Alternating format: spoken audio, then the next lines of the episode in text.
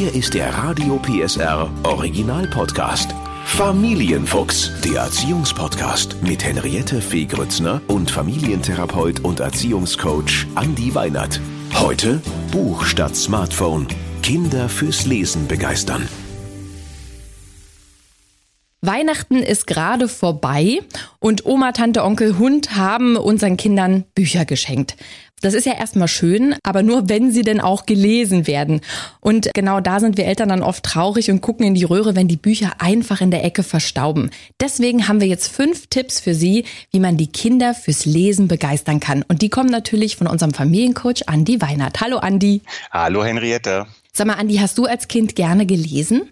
Also um ganz ehrlich zu sein, eher nicht so. Echt? Also bei mir hat es tatsächlich, nee, ich hatte da immer so ein bisschen Schwierigkeiten mit. Mein Vater hat darauf immer sehr viel Wert gelegt und wir haben auch tatsächlich sehr viel geübt. Aber es ist irgendwie, es war, andere Sachen waren viel interessanter für mich. Das kam bei mir tatsächlich erst dann so mit 14, 15 ein bisschen auf. Mhm. Tatsächlich eher auch durch Zeitschriften dann zu meiner Zeit noch begeisterter Bravo-Leser war.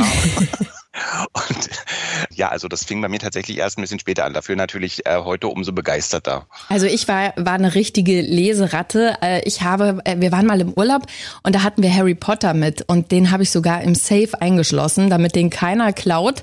Und als wir dann wiederkamen, war alles braun, mein ganzer Körper, nur mein Gesicht war weiß, weil ich die ganze Zeit das Buch über meinem Kopf hatte und keine Sonne abbekommen habe. Ja, so, so äh, gerne habe ich gelesen. Aber nicht jeder ist natürlich so lesebegeistert. Deswegen jetzt die fünf Tipps, weil Lesen ist ja schon was Schönes. Und da kommen wir auch direkt zu Tipp eins: Drängen Sie Ihr Kind nicht. Was würdest du sagen, Andi? Sind manche Eltern zu ehrgeizig und fangen sogar zu früh an, ihre Kinder zum Lesen zu bewegen? Also ich glaube, grundsätzlich ist es natürlich so, dass Eltern immer ein großes Interesse daran haben, gerade wenn die Kinder dann auch in der Grundschule sind, dass die Kinder dann auch Fortschritte beim Lesen erzielen. Und gerade wenn man beispielsweise wie du auch äh, begeisterter Leseratte ist, dann ist das natürlich auch so, dass man sich oft wünscht, dass die äh, Kinder das natürlich so mit einem auch teilen. Ja, ja. Ähm, ich glaube, so das Wichtigste ist, dass man diesen, diese eigene Begeisterung fürs Lesen dem Kind nicht aufdrängt, ähm, letztlich auch so ein bisschen guckt. Auch das passiert ja häufiger dass man dann vielleicht auch ähm, aus Begeisterung, du hast jetzt gerade Harry Potter gesagt, aber es gibt ja auch Eltern, die mögen irgendwelche anderen Büchern, die vielleicht auch erst für ein späteres Alter gedacht sind, dass man immer so ein bisschen versucht, sich darauf auszurichten, zu gucken, einmal, was ist das Leseniveau meines Kindes und ja. was ist tatsächlich altersgerecht. Und was ich immer ganz wichtig finde, ist, wenn wir Begeisterung bei unseren Kindern fürs Lesen wecken wollen, dass man auch so ein bisschen guckt, wie schaffe ich es denn, diese Begeisterung auch zu erzeugen. Und das bei Büchern kann das, kann das gelingen, aber was tatsächlich meine Erfahrung auch ist, dass man über ähm, Zeitschriften, die im Interessenfeld des Kindes liegen, oder auch Comics durchaus ähm, auch erstmal die Begeisterungsfähigkeit fürs Lesen ein Stück weit auch steigern kann. Was würdest du denn sagen, Andi? Ab wann fangen denn Kinder an zu lesen? Wirklich erst ab der Grundschule, manche vielleicht schon ein bisschen früher, aber so wirklich lesen, dass die sich auch mal ein Buch nehmen, sich in die Ecke setzen und äh, wirklich ein paar Seiten am Stück lesen für sich. Also so wie du es schon richtig sagst, typischerweise beginnt so mit dem fünften, sechsten Lebensjahr so auch das Interesse an Buchstaben, das Interesse so am Lesen größer zu werden. Da steht es ja dann sowieso oft in der Grundschule auch auf dem Plan. Das heißt also, da wird es ja sowieso ein Stück weit auch durch ähm, die Schule auch gefördert. Und dann ist das natürlich auch erstmal so, dass das Lesen an sich eine Kulturtechnik ist, die erstmal relativ viele ähm, Sinneseindrücke auch äh, braucht. Und man muss tatsächlich erstmal auch nicht einfach nur über ein halbes Jahr oder ein Jahr, sondern über einen sehr langen Zeitraum auch lernen. Das Lesen, was ja mit der Aufnahme von Buchstaben, mit der Assoziation, mit dem, gerade wenn man dann auch laut liest, dann auch wieder mit dem Formulieren des, was man da aufgenommen hat, auch zu tun hat, sodass es in der Regel so ist, dass Kinder so anfangen, selbstständig zu lesen, so ab dem dritten, ab der dritten, vierten Klasse mhm. letztlich auch, ja, aus meiner Sicht realistisch möglich ist. Und jetzt haben wir ja den Tipp, drängen Sie Ihr Kind nicht. Was passiert denn, wenn Eltern anfangen, das Kind zu drängen und zu sagen, komm, jetzt lies mal ein paar Seiten jeden Abend und jetzt lies mal und lies mal laut und das muss besser werden. Was macht das mit dem Kind? Also gerade zum Anfang ist natürlich für unsere Kinder das Lesen auch sehr anstrengend. Ne? Also gerade wenn Kinder auch durchaus eine hohe Erwartungshaltung auch an sich selber haben, dann kann das zum Anfang auch ziemlich frustrant sein. So, und wenn ich natürlich mein Kind jetzt dazu dränge zu sagen, Mensch, du musst mehr lesen, dann kann das natürlich die, die Unlust eher steigern und kann auch eher als ein Zwang von dem Kind dann wahrgenommen werden. Und man muss auch einfach sagen, dass natürlich so die, der, der Wunsch danach zu lesen, der ist ja nicht bei jedem Kind gleich groß. Das heißt also, ähnlich wie ich es schon berichtet habe, ist mhm. es so, dass vielleicht es auch Kinder gibt, die sagen, ähm, für mich ist das Lesen gerade gar nicht so interessant. Also ich habe verstanden, dass das etwas ist, das ich brauche, damit ich mich in der Welt zurechtfinden kann. Ähm, aber ich habe eben andere Sachen, die äh, bereiten mir viel mehr Freude. Umso wichtiger ist es, da kommen wir aber ein bisschen später nochmal drauf, dass wenn ich möchte, dass mein Kind die Begeisterung am Lesen findet, dass ich das Ganze dann eben auch entsprechend auch vorlebe. Genau, da kommen wir später noch. Das ist noch ein anderer Tipp. Aber wir kommen erstmal zu Tipp 2. Bleiben Sie geduldig. Das kennen wir ja alle.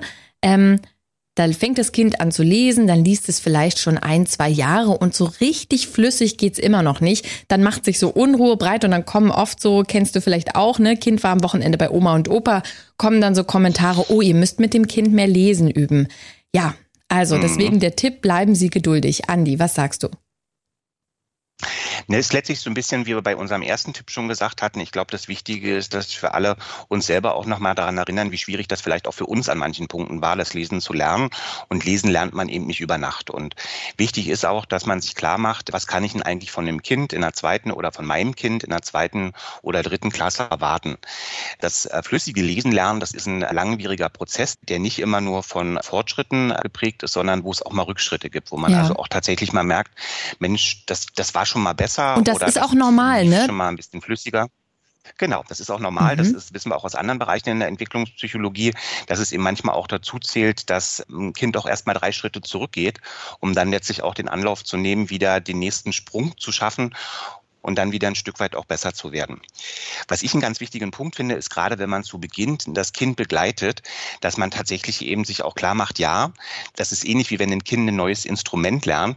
Das ist zum Anfang schon auch so, dass man sich da selber zu bringen muss, zu sagen, okay, ich bleibe jetzt wirklich auch geduldig. Ja. Wenn ich dann dabei bleibe und sage, lass uns doch einfach mal eine kleinere Episode zusammenlesen, ist es wichtig, dass ich mich selber davor auch frage, wie ist denn gerade mein eigenes inneres Setting? Na, also wenn mhm. ich das irgendwo zwischenschiebe, selber merke, ich bin schon innerlich hibbelig, will eigentlich drei andere Aufgaben erledigen, dann überträgt sich das in der Regel auch auf das Kind. Und dann hat das Kind auch so ein Stück weit das Gefühl, oh, ich werde jetzt den Anforderungen vielleicht gerade nicht gerecht und hat dann sozusagen, verliert dann auch die Motivation am gemeinsamen Lesen. Und trotzdem gibt es ja auch Kinder, die eine Leseschwäche haben. Wie könnte ich denn äh, herausfinden, ob das so ist? Also grundsätzlich, wenn wir bei diesem Thema der Leseschwäche oder der Dyslexie sind, ist erstmal ganz wichtig, dass ich mich insofern ein bisschen entkrampfe äh, als Elternteil, dass ich sage, eine Leseschwäche kann ich frühestens ab der vierten Klasse diagnostizieren. Okay.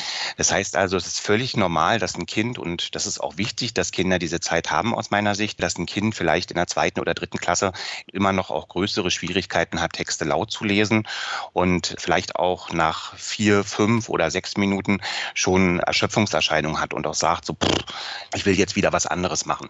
Wenn ich merke, dass innerhalb der vierten Klasse oder ab der vierten Klasse wirklich deutliche Lesedefizite entstehen, dann ist es günstig, das erstmal bei einem Fachmann auch abklären zu lassen.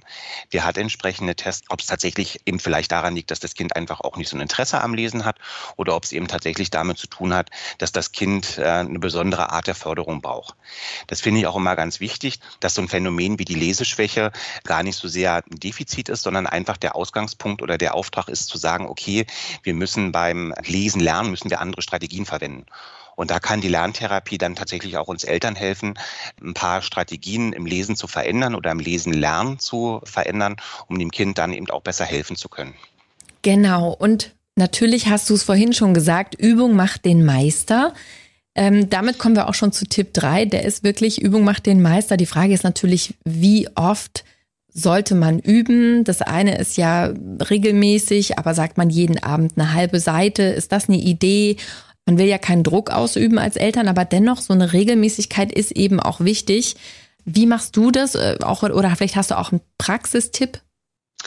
Also ich glaube, ganz wichtig ist, dass man, wenn man jetzt sagt, okay, man will dem Kind ein bisschen Unterstützung auch zuteil werden lassen, dass wenn man diese Übung macht, dass man tatsächlich sich da auch als Partner zeigt. Also kann ich aus der Praxis berichten, wir haben es, wenn wir mit Thaddeus lesen geübt haben, immer so gemacht, dass wir uns Texte geteilt haben. Also dass ich beispielsweise begonnen habe, einen bestimmten Abschnitt vorzulesen, der war auch vielleicht ein etwas längerer und dann, dass ich Thaddeus dann immer darum gebeten habe, drei, fünf Sätze vorzulesen, ich dann wieder weitergemacht habe. Wie oft habt ihr das gemacht? Also für uns war damals tatsächlich oder ist auch heute noch entscheidend, erst einmal so ein Stück weit auch zu gucken, wie ist Thaddeus eigentlich drauf. Ne? Also wenn der selber aus der Schule kommt und völlig fertig ist, dann macht das in der Regel am Ende eines anstrengenden Schultags auch wenig Sinn zu sagen, okay, wir setzen uns jetzt nochmal hin und äh, wir machen jetzt nochmal eine gemeinsame Leseübung. Mhm. In der Regel haben wir uns immer so ein bisschen vorgenommen, dass wir gesagt haben, ähm, dreimal in der Woche wäre super und wir haben das gar nicht so sehr an einer Zeit festgemacht. Also es gibt so die Empfehlung zu sagen, weniger ist mehr. Da bin ich prinzipiell auch ein Freund von. Aber wir haben es eben oft auch so gemacht, dass wenn ich gemerkt habe, okay, Tadi, der kann jetzt nicht mehr so sehr viel selber lesen, dass ich dann eben mehr Passagen im gemeinsamen Lesen selbst übernommen habe, ihm ein bisschen weniger gegeben habe und an anderen Tagen am Wochenende, wo er dann etwas wacher, frischer und vielleicht auch motivierter war, selbst äh, Passagen zu übernehmen, habe ich dann tatsächlich einfach mir auch ein bisschen mehr machen lassen. Andi, es gibt auch äh, wunderbare Bücher. Wir haben zum Beispiel eins mit Annabelle, da sind ein bisschen kleinere Buchstaben. Das ist quasi für die Eltern und die großen Buchstaben, das ist für die Kinder. Und da ist das schon eingeteilt und das ist total toll, weil äh, man dann nicht diskutieren muss, wer macht jetzt wie viel. Wenn man so ein Kind wie Annabelle hat, äh, diskutiert man dann nämlich zehn Minuten und liest nur noch eine Minute. Und deswegen ist es total schön, da ist es schon eingeteilt. Also da kann man auch mal gucken in den Buchläden, da gibt's ganz tolle Bücher mit so einem, mit so einer Art ähm, des gemeinsamen gemeinsamen Lesens, ne?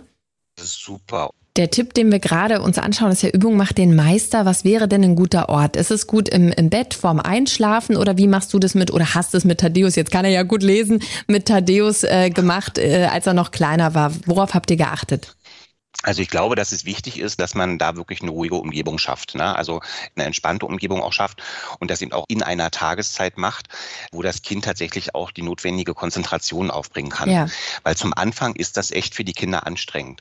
Ich finde, das Zubettgehen ist eine schöne Möglichkeit, wo wir wieder gefragt sind, wo wir wieder mit spannenden Geschichten die Begeisterung am Lesen auch wecken können. Da kann ich dir ja auch nochmal eine kleine Anekdote mit äh, zum Besten geben. Ähm, mhm. Bei uns war es zum Beispiel so, dass wir Thaddeus schon sehr früh, also zum Abend hin auch ähm, Geschichten Geschichten vorgelesen haben, was in ihm also schon so mit drei, vier die Motivation geweckt hat, dass er selber auch lesen können wollte, was natürlich noch nicht ging. Und irgendwann hat er sich dann einfach ein Buch geschnappt und hat dann so getan, als wenn er lesen könnte, hat sich dann immer fantasievolle Geschichten ausgedacht. Oh, und wir haben uns darüber dann immer amüsiert, weil er natürlich noch nicht wusste, in welcher Richtung er das Buch richtig halten muss. Ach, und das oh, Buch Gott. also sehr häufig auch umgedreht war. Großartig, großartig, schön.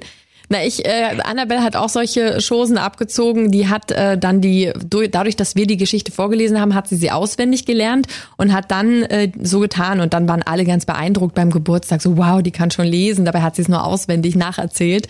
Das war, war auch ganz süß. Ja, ja, die, die kleinen Schlauen. Kommen wir zu Tipp 4. Sie selbst können ein Vorbild sein. Viele von uns haben ja ein schlechtes Gewissen, sich wirklich Zeit für sich selbst zu nehmen und auch zu sagen, ich nehme jetzt mal eine Stunde und leg mich auf die Couch und lese ein Buch. Aber eigentlich wäre das richtig, ne, Andi? Ich finde, das ist ein ganz, ganz wichtiger Tipp, den wir da auch haben, ne, weil wir da wieder dabei sind, dass ich ja ganz häufig meinem Kind auch vorleben muss. Ne? Wenn ich selber ein Lesemuffel bin, der vielleicht auch sagt, Mensch, ähm, ich tue mich auch so ein bisschen schwer damit, ein Buch in die Hand zu nehmen, dann sollte ich nicht die Erwartungshaltung an mein Kind haben, dass das jetzt aus eigener Kraft sagt, Mensch, ich bin jetzt begeistert und möchte die dicksten Bücher dieser Welt irgendwie lesen. Das regelmäßige Vorlesen, das hatten wir ja auch in den anderen Tipps schon, das kann dabei helfen, dem Kind auch zu zeigen, Mensch, das ist ja eine ganz tolle Geschichte. Mhm. Ja, und deswegen ist, glaube ich, so dieses selbst sich mal auch in einer Urlaubssituation mit einem Buch zurückziehen, zu sagen, Mensch, das ist ganz toll, dem Kind auch von Büchern, bei denen das altersadäquat möglich ist, einfach auch mal berichten, was man für eine spannende Geschichte vielleicht auch gerade liest, kann dem Kind dabei helfen, dass erstmal eine Neugier entsteht mhm. und dass das Kind eben auch durch eine entsprechende Imitation damit beginnt, auch zu sagen, Mensch, wenn ich immer eine zu Geschichte vorgelesen bekomme, das ist ja eigentlich was ganz Tolles und das Kind dann eben eben auch anfängt, äh, selbst auch eine Begeisterung fürs Lesen zu entwickeln. Das kann so sein, das muss aber nicht sein. Ich finde es auch wichtig, dass wenn ich merke, okay, ich biete meinem Kind das an, ich lebe das vor, merke aber trotzdem, dass das jetzt nicht so bei dem Kind resoniert, da sind wir wieder bei unserem ersten Tipp, dass ich das jetzt gar nicht so sehr so als Zwang aufbaue, mhm. guck mal, ich lese jetzt so viel, du müsstest doch auch, sondern dass ich dann eben einfach auch akzeptiere, dass mein Kind viele andere Talente und Interessen hat und das Lesen vielleicht gerade für den Moment noch nicht so up-to-date ist. Und damit kommen wir auch schon zu Tipp 5. Lesen soll ja Spaß machen, also ist unser Tipp 5, Lesen lernen mit alltäglichen Gegenständen. Und ähm, das machen wir regelmäßig, zum Beispiel im Urlaub, dass äh, Annabelle uns nicht ihr Buch vorliest, was sie geschenkt bekommen hat, sondern zum Beispiel einfach die Speisekarte. Ne? Solche Dinge, wo sie, wo sie lesen, übt, äh, auch Worte, die vielleicht nun nicht unbedingt die italienische, aber ich meine so Speisekarten, wo sie eben üben kann. Ähm, und da gibt's so viele Möglichkeiten, wenn man äh, mal sich umschaut oder den Einkaufszettel vorlesen, ja, oder den Einkaufszettel schreiben, so auch schreiben üben, solche Dinge. Aber da hast du bestimmt jetzt auch noch einen Tipp für uns. Ganz genau, du hast den Tipp ja schon wunderbar auch eingeführt. Die Idee dahinter, dass man also sagt, ganz oft ist es eben für Kinder doch gerade zum Start ins Leseleben noch ziemlich anstrengend, die Motivation zu entwickeln, zu sagen, ich nehme jetzt wirklich ein Buch in die Hand. Und da kann es tatsächlich auch gerade zu Beginn super sein, dass man sagt, man reduziert das Ganze vielleicht auch auf kleinere Sequenzen. Also man lässt sich beispielsweise mal ein Schild vorlesen, wo man sagt, Mensch, ähm, das kann das Kind vielleicht vorlesen. Das kann eine Werbung sein, also irgendwas aus der Umgebung wo man dem Kind auch einfach die, die Möglichkeit geben kann, jetzt gar nicht so über längere Texte lesen zu müssen, sondern eben auch eine, eine Alltagsorientierung zu geben und zu sagen, guck mal, wenn du das lesen kannst, dann verstehst du sozusagen auch ein bisschen genau. dein Umfeld wieder ein bisschen besser. Und genau das, Andi, gibt, und genau das gibt den Kindern nämlich dann, und das war bei Annabelle der entscheidende Punkt, dass sie endlich verstanden hat, ähm, was Lesen für eine Macht ist und dass sie um sich herum auf einmal die Welt nochmal ganz anders versteht. Mit, äh, ob du ins Rathaus kommst und gucken willst, wo du hingehst äh, oder die Aufschrift auf dem Bus, ja, auf der Straßenbahn, dass ich nicht nur sehe, okay, die Nummer, sondern auch, wo fährt die hin, ne? Ist es die sieben in die oder in die Richtung? Das ist total toll. Und wenn die das verstehen, dann hat man das ja eigentlich erreicht, worum es geht, ne? Richtig, super. Und was ich noch einen ganz wichtigen Punkt finde, weil wir haben ja anfangs gesagt, da liegen nun die Bücher in der Ecke, ähm, dass man auch nochmal schaut, was haben die Kinder geschenkt bekommen. Denn es macht ja auch einen Unterschied, ob man, wie du sagst, mal einen Zeitungsartikel oder mal eine Speisekarte sich anschaut oder ob man halt so ein Buch von 300 Seiten geschenkt bekommt als Achtjährige, ne? Mhm. Das finde ich auch nochmal einen ganz wichtigen Punkt, dass wir als Eltern da auch den Mut haben, wirklich auch unseren Kindern und auch dem Umfeld eine Rückmeldung zu geben. Ne? Also bei uns ist das auch schon passiert, dass Oma und Opa Bücher verschenkt haben, wo man einfach sagen muss, also die Reise von Homer oder die Odyssee, das sind sicherlich tolle Bücher. Ja.